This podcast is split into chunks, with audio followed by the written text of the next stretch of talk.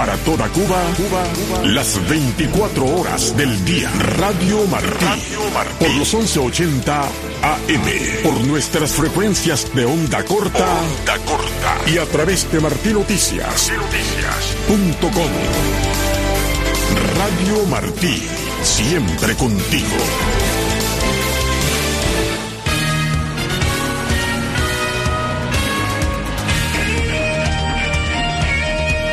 Radio Martí Noticias. 12 con 30 minutos, iniciamos así esta segunda media hora del noticiero del mediodía de Martín Noticias en esta emisión correspondiente al martes 27 de febrero de este año 2024. En estos próximos minutos vamos a conocer la opinión que nos llega desde la isla con respecto a la situación de la salida de la crisis en Cuba y también hablaremos respecto a las afectaciones sobre la producción del pan que se van a extender hasta finales del mes de marzo. Tomás Cardoso estará con nosotros con los adelantos de Cuba al día y por supuesto que estaremos llevándoles más informaciones. El equipo aquí continúa con usted, el ingeniero de sonidos Juan Pendaz, en la producción y dirección Elena Rodríguez, en la sala de redacción Está Ivette Pacheco, Yolanda Huerga, Paul Rodríguez y Jorge Jauregui en el micrófono Ariane González. Así que iniciamos con noticias que nos llegan precisamente desde Cuba.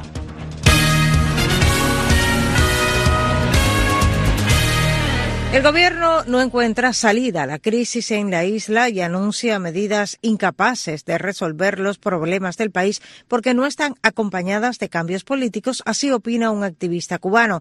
José Luis Ramos preparó la nota saben cómo salir de este problema, pero insisten en seguir experimentando con el pueblo. Dijo el activista Hildebrando Chaviano, refiriéndose a la situación política, económica y social del país. Están haciendo acciones como que quieren resolver algo y no lo resuelven eso tira piedra. Están haciendo como que quieren gobernar, pero no están gobernando, porque los cambios tienen que venir precedidos de cambios políticos. Tiene que haber empoderamiento de la sociedad civil. Si no, nada de eso es válido, porque no va a tener apoyo ni nadie que lo haga. El gobierno está sometido a una enorme presión y saben que enfrentan el rechazo de gran parte de la población, mientras, a pesar de la grave crisis, siguen apostando por más continuidad, según Chaviano. Por eso tuvieron que darle marcha atrás, llamado paquetazo, ¿no? Que sencillamente se dieron cuenta que si les faltaba una chispa para que Cuba explotara, esa iba a ser la chispa. Y se arrepintieron, parece. Chaviano también manifestó preocupación por el aumento de la violencia social, el robo, la delincuencia, los hechos delictivos. Los hechos que se están produciendo Nunca se había visto ese tipo de, maldad, porque no solamente robar, asaltar, violar, sino que lo están haciendo como si lo disfrutaran. Hay un cambio en la mentalidad del delincuente cubano que se ha vuelto verdaderamente malo, malo. No son personas llevadas por la furia o por, por la droga, no. Hay una maldad que se están expresando mediante la maldad que están asumiendo. José Luis Ramos, Martín Noticias. Los medios oficiales de prensa en la isla anunciaron que las afectaciones sobre la producción del pan se extenderán hasta finales de marzo. Al respecto, Luis Guardia recogió el análisis de la noticia del periodista independiente cubano José Luis Tan Estrada. El pan, uno de los alimentos básicos en la dieta del cubano que se vende a la población mediante la canasta familiar normada por la libreta de racionamiento, dejará de ofertarse. El régimen cubano anunció que va a existir una gran afectación en la distribución de harina en el país, por lo tanto también afectará la producción del pan de la bodega el, o el pan normado como lo conocemos acá en Cuba. El periodista camagüeyano José Luis Tan Estrada comentaba el anuncio realizado por los medios de prensa al servicio del Estado partido. En su cuenta de X, el economista cubano Pedro Monreal se refiere al anuncio oficial cubano pormenoriza en las compras del cereal por parte de Cuba y cómo éstas han decaído desde 2013. Monreal resume que la crisis de importación del trigo tiene su origen en la falta de disponibilidad de divisas por parte del Estado. Información que evade la nota informativa. Te dicen que no hay harina para producir este pan de la bodega, sin embargo sí hay harina para producir el pan de 75 pesos que no todas las personas pueden comprar este pan. Tan Estrada se refiere a la pregunta que buena parte de la población se hace. ¿Cómo Es decir, estas empresas privadas en Cuba pueden tener harina y producir pan, y el Estado partido no, y puntualiza en el precio del producto, imposible de pagar por el cubano de a pie. Estos días donde se anunció que la harina iba, iba a haber gran escasez de harina, que el pan de la bodega no lo iban a producir, los precios de, los panes particulares de, la, de las MIPIMES eh, aumentaron tres o cuatro veces su, su valor. Los medios oficiales de prensa dicen que las afectaciones sobre la producción del pan se extenderán hasta finales de marzo. Pero entre la población el sentimiento es aún más alarmista y temen que el producto deje de ofertarse como la gran mayoría de los que lo hacían mediante la libreta de racionamiento. Luis Guardia, Martín Noticias. 12 con 35 minutos eh, aquí en este informativo del mediodía. Vamos a conocer lo que nos tiene preparado para hoy en Cuba al Día. Tomás Cardoso, buenas tardes. Bueno, buenas tardes, Ariane. Como siempre, un gusto estar acá junto a ustedes en el noticiero estelar de Radio Martí. Vamos a estar dando el seguimiento, es 27 de febrero, está a punto de concluir el mes y vamos a dar una revisión por las distintas provincias, azúcar y algunos territorios, quizás un par de libritas de arroz pendientes del mes pasado es lo que están eh, vendiendo por la canasta básica. Y mientras que la inflación y el precio continúa cuesta arriba en las MIPIMES y en el mercado informal. De esto vamos a estar hablando y una arista importante que vamos a tocar es la situación de los vulnerables. El gobierno cubano eh, dijo que se encargaría de abastecer a los vulnerables. Estamos hablando de personas de la tercera edad que dependen de los comedores y demás por parte de demás. Ahí la reducción es drástica en cuanto a la cantidad de alimentos también. De tres raciones que daban al día, se dieron mucha comida, se ha reducido a una y muchos de estos viejitos están incluso bajos de peso. Vamos a estar hablando de esto también y tenemos también el testimonio de la situación de varios presos políticos en los penales cubanos. Interesantes como siempre los temas, así que a las dos de la tarde a través de las frecuencias de Radio Martí Cuba al día. Gracias Tomás. Caminos, la ruta del inmigrante a los Estados Unidos, con la conducción de Exilda Arjona, martes y jueves a la una y 30 de la tarde y a las 8 de la noche. Y escúchelo también los sábados y domingos a las 8 de la noche por las frecuencias de Radio Martí y martinoticias.com.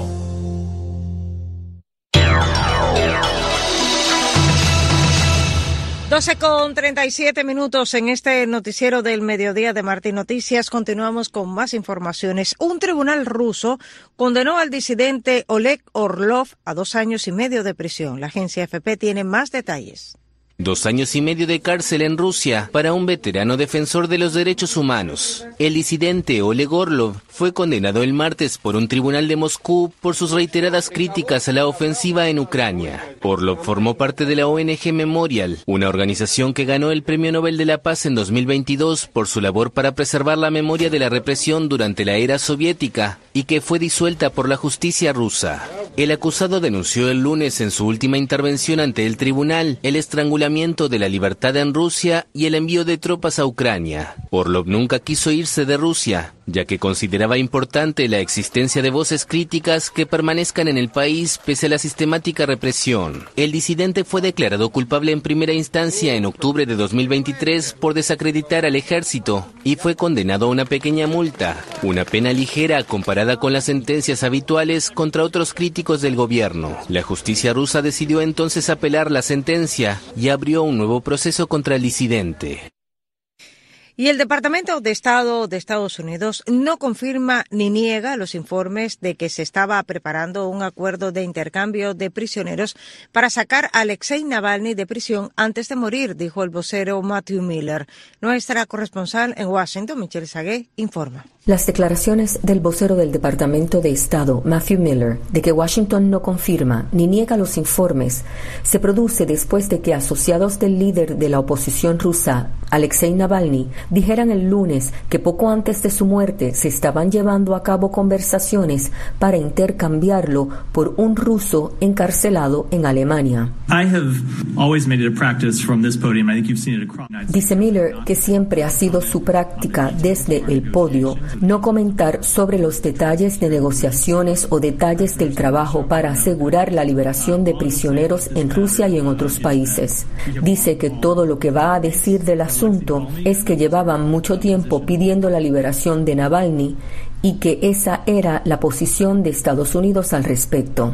Asociados de Navalny dijeron el lunes que poco antes de su muerte se estaban llevando a cabo conversaciones para intercambiarlo por un ruso encarcelado en Alemania. Una colaboradora cercana de Navalny, María Pevchik, que vive fuera de Rusia, hizo las afirmaciones en un comunicado en video publicado en las redes sociales. Sus afirmaciones, que fueron reiteradas en las redes sociales por otros colaboradores de Navalny, no pudieron ser confirmadas de forma independiente y ella no ofreció ninguna evidencia que las respalde. Por su parte, funcionarios alemanes se negaron a hacer comentarios sobre si Rusia había hecho algún esfuerzo para asegurar un intercambio. Desde Washington para Martín Noticias les habló Michelle Sagué.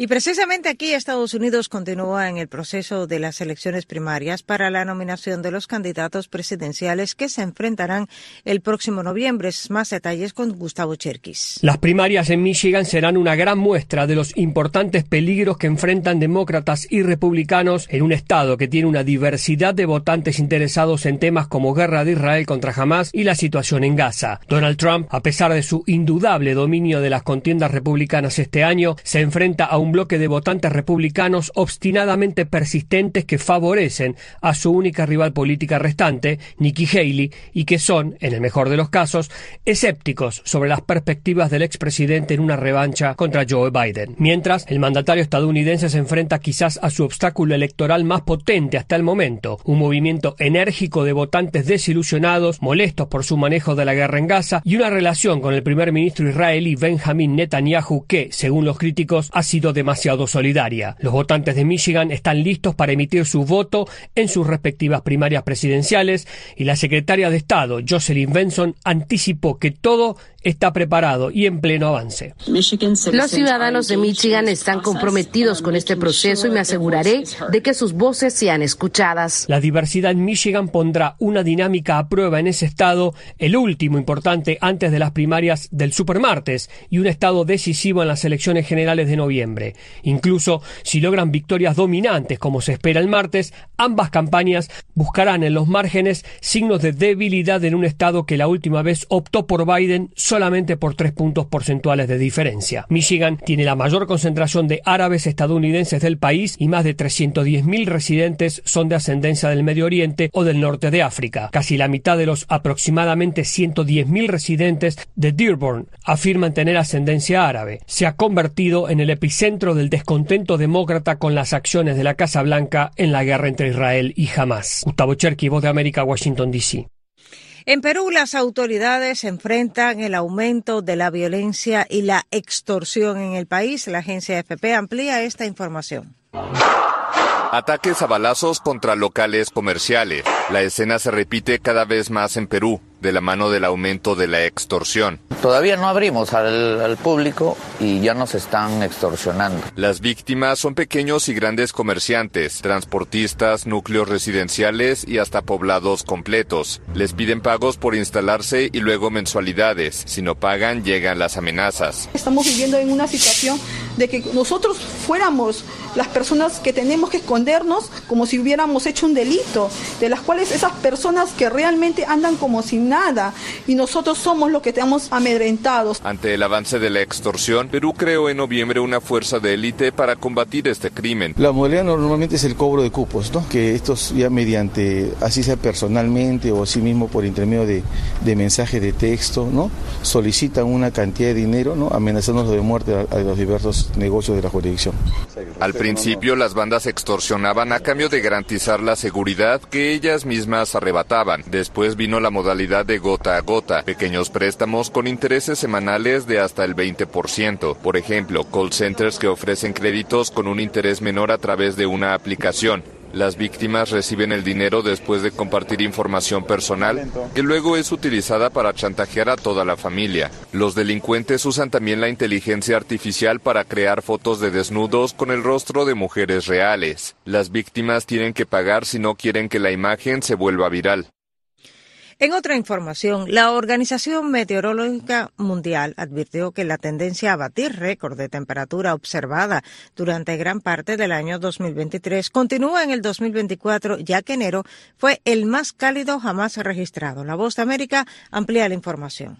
La Agencia Climática de la Organización de las Naciones Unidas advirtió que enero de 2024 fue el mes más cálido del que se tiene registro, con la temperatura media mensual del aire en superficie de 1,66 grados centígrados, superior a la estimación de la media de enero para el periodo 1850-1900, el periodo de referencia preindustrial designado, según el conjunto de datos utilizados por el Servicio de Cambio Climático Copernicus, puesto en marcha por el Centro Europeo de Predicción Meteorológica. El informe final de la Organización Meteorológica Mundial sobre el estado del clima mundial en 2023 se publicará el Día Meteorológico Mundial el 23 de marzo, pero la Agencia Climática ya ha confirmado que 2023 fue, con diferencia, el año más cálido jamás registrado debido al cambio climático inducido por el ser humano y al calentamiento provocado por el fenómeno del niño, y añadió que 2024 se encamina a superar los datos del año anterior. En su momento, Peterita Alas, secretario general de este organismo, alertó. Hemos alcanzado 1.4 grados, por lo que estamos bastante cerca del límite de 1.5 grados de París y también hemos batido récords en las principales concentraciones de gases de efecto invernadero, dióxido de carbono, metano y óxido. Hemos duplicado el aumento del nivel del mar. No obstante, la agencia climática aclaró que esto no significa que el mundo haya superado el objetivo inferior de 1,5 grados Celsius respecto a la era preindustrial mencionada en el Acuerdo de París sobre el cambio climático, teniendo en cuenta que ese convenio se refiere al calentamiento a largo plazo y durante varios años y no a un rebasamiento mensual o anual. Esta fue una actualización de la sala de redacción. 12 con 46, damos un recorrido por el mundo en un minuto. Washington, Estados Unidos y Gran Bretaña anunciaron hoy nuevas sanciones contra un subcomandante del cuerpo de la Guardia Revolucionaria Islámica de Irán y contra un miembro de la milicia Houthi del Yemen que, respaldados por Teherán, han estado atacando el transporte marítimo en la zona del Mar Rojo durante varios meses. Taipei, cinco guardacostas chinos entraron el lunes en aguas prohibidas o restringidas alrededor de las islas Kimen en la primera línea de Taiwán, pero abandonaron poco después de que se les advirtiera que se alejaran, según informó hoy Quan Binglin, jefa del Consejo de Asuntos Oceánicos de Taiwán. Berlín, la policía alemana arrestó a una fugitiva del grupo de extrema izquierda alemán, la banda Bader Meinhof, tras más de 30 años evadiendo la justicia, Daniela Klet, de 65 años, formó parte de un notorio trío del grupo radical anticapitalista, también conocido como facción del Ejército Rojo RAF, que llevó a cabo varios atentados con bombas, secuestros y asesinatos. Hablemos a las 12.48 de ciencia, pues la empresa automovilística Toyota y universidades estadounidenses están liderando el avance del aprendizaje de la inteligencia artificial para habilidades robóticas que simulan las tareas de los humanos. Danilo Fuentes Cortés amplía.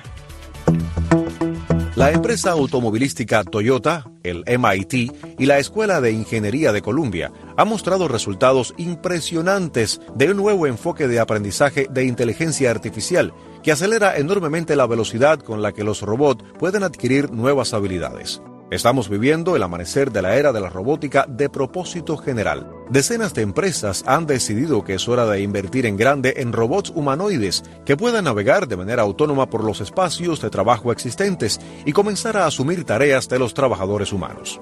Para que estas capacidades se expandan hasta el punto en que los robots puedan entrar en cualquier sitio de trabajo y comenzar a asumir una variedad de tareas, necesitan una forma de mejorar rápidamente sus habilidades basándose en instrucciones o demostraciones humanas. Y es ahí donde Toyota afirma haber logrado un gran avance con un nuevo enfoque de aprendizaje basado en la política de difusión, que según dicen, abre la puerta al concepto de modelos de comportamiento en gran escala.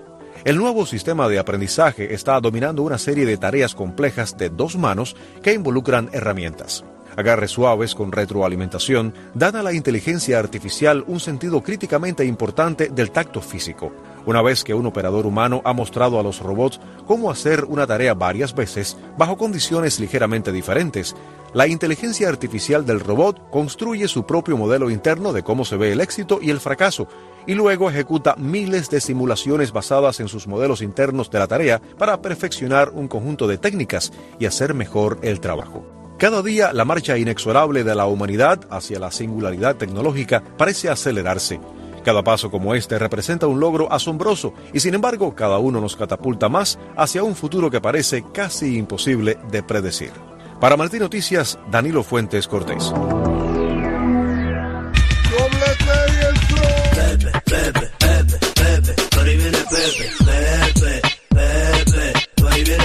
El Pepe. El Pepe. El Pepe.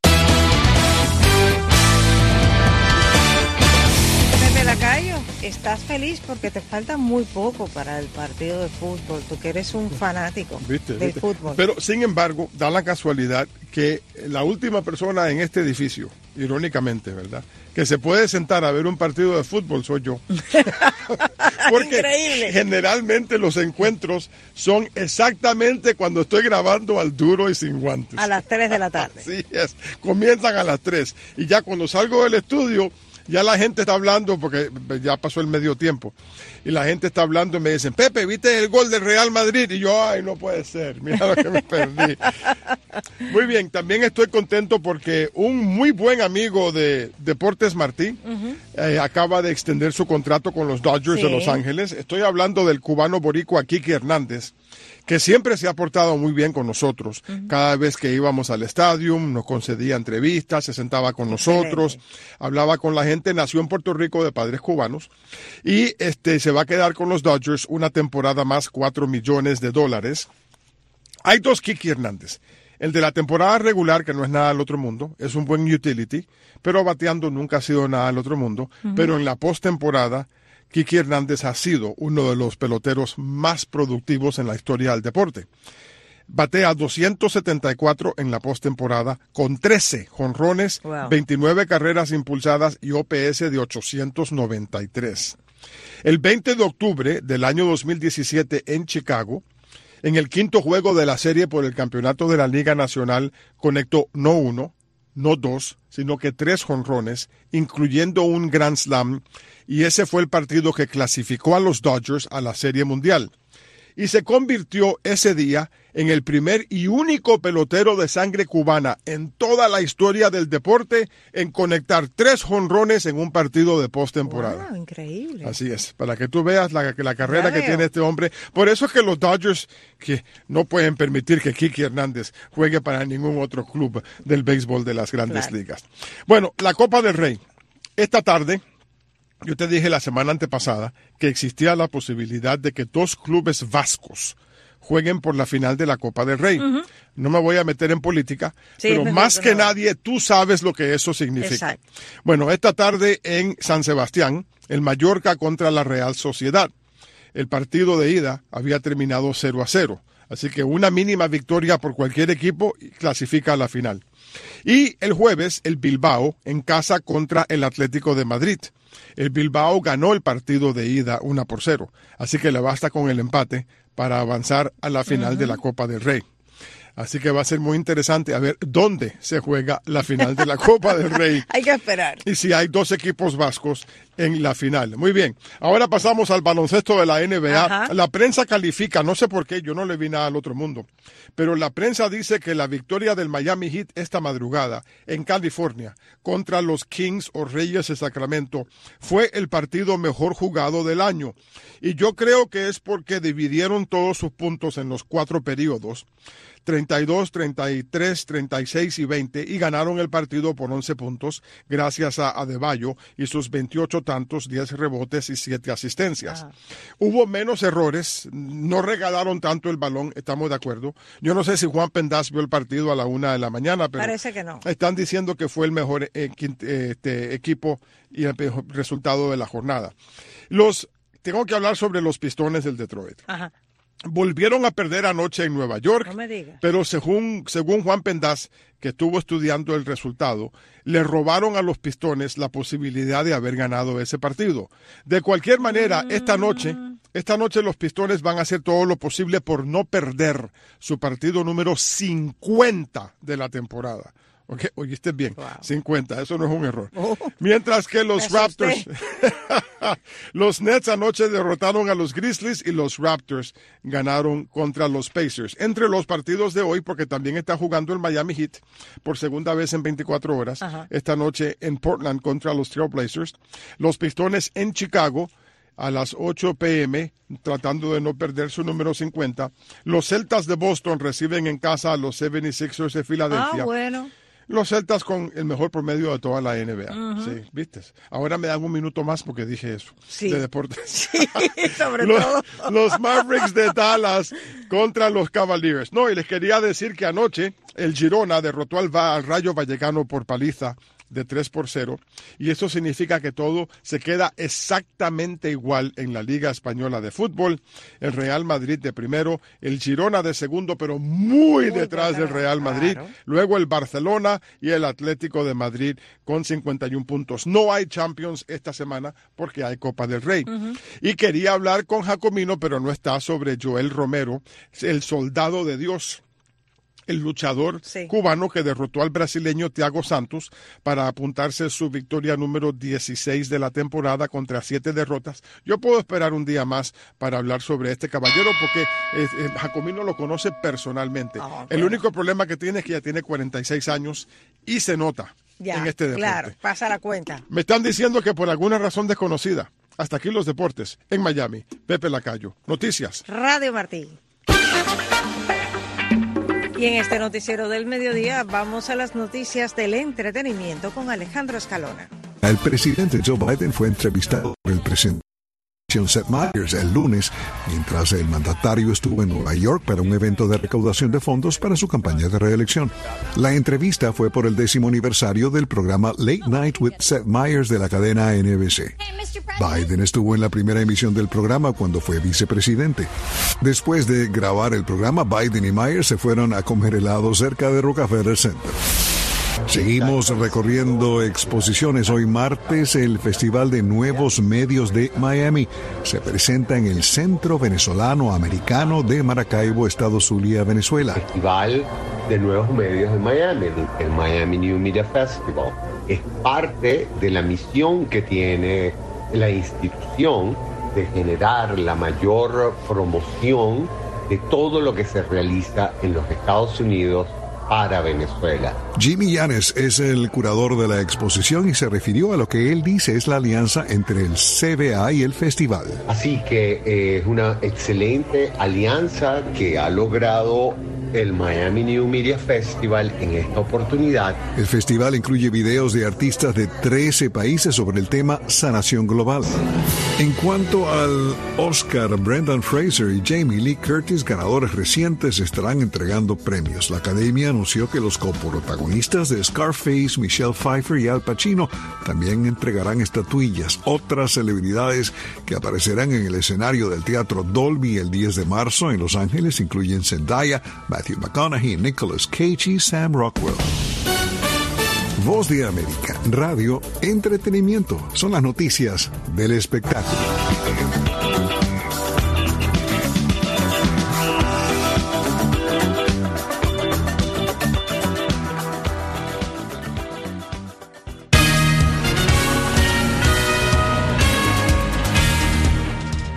A las 12 con 58 estamos en tiempo de repasar nuestros titulares habaneros. Señalan a las autoridades por mala calidad del agua y reparaciones deficientes.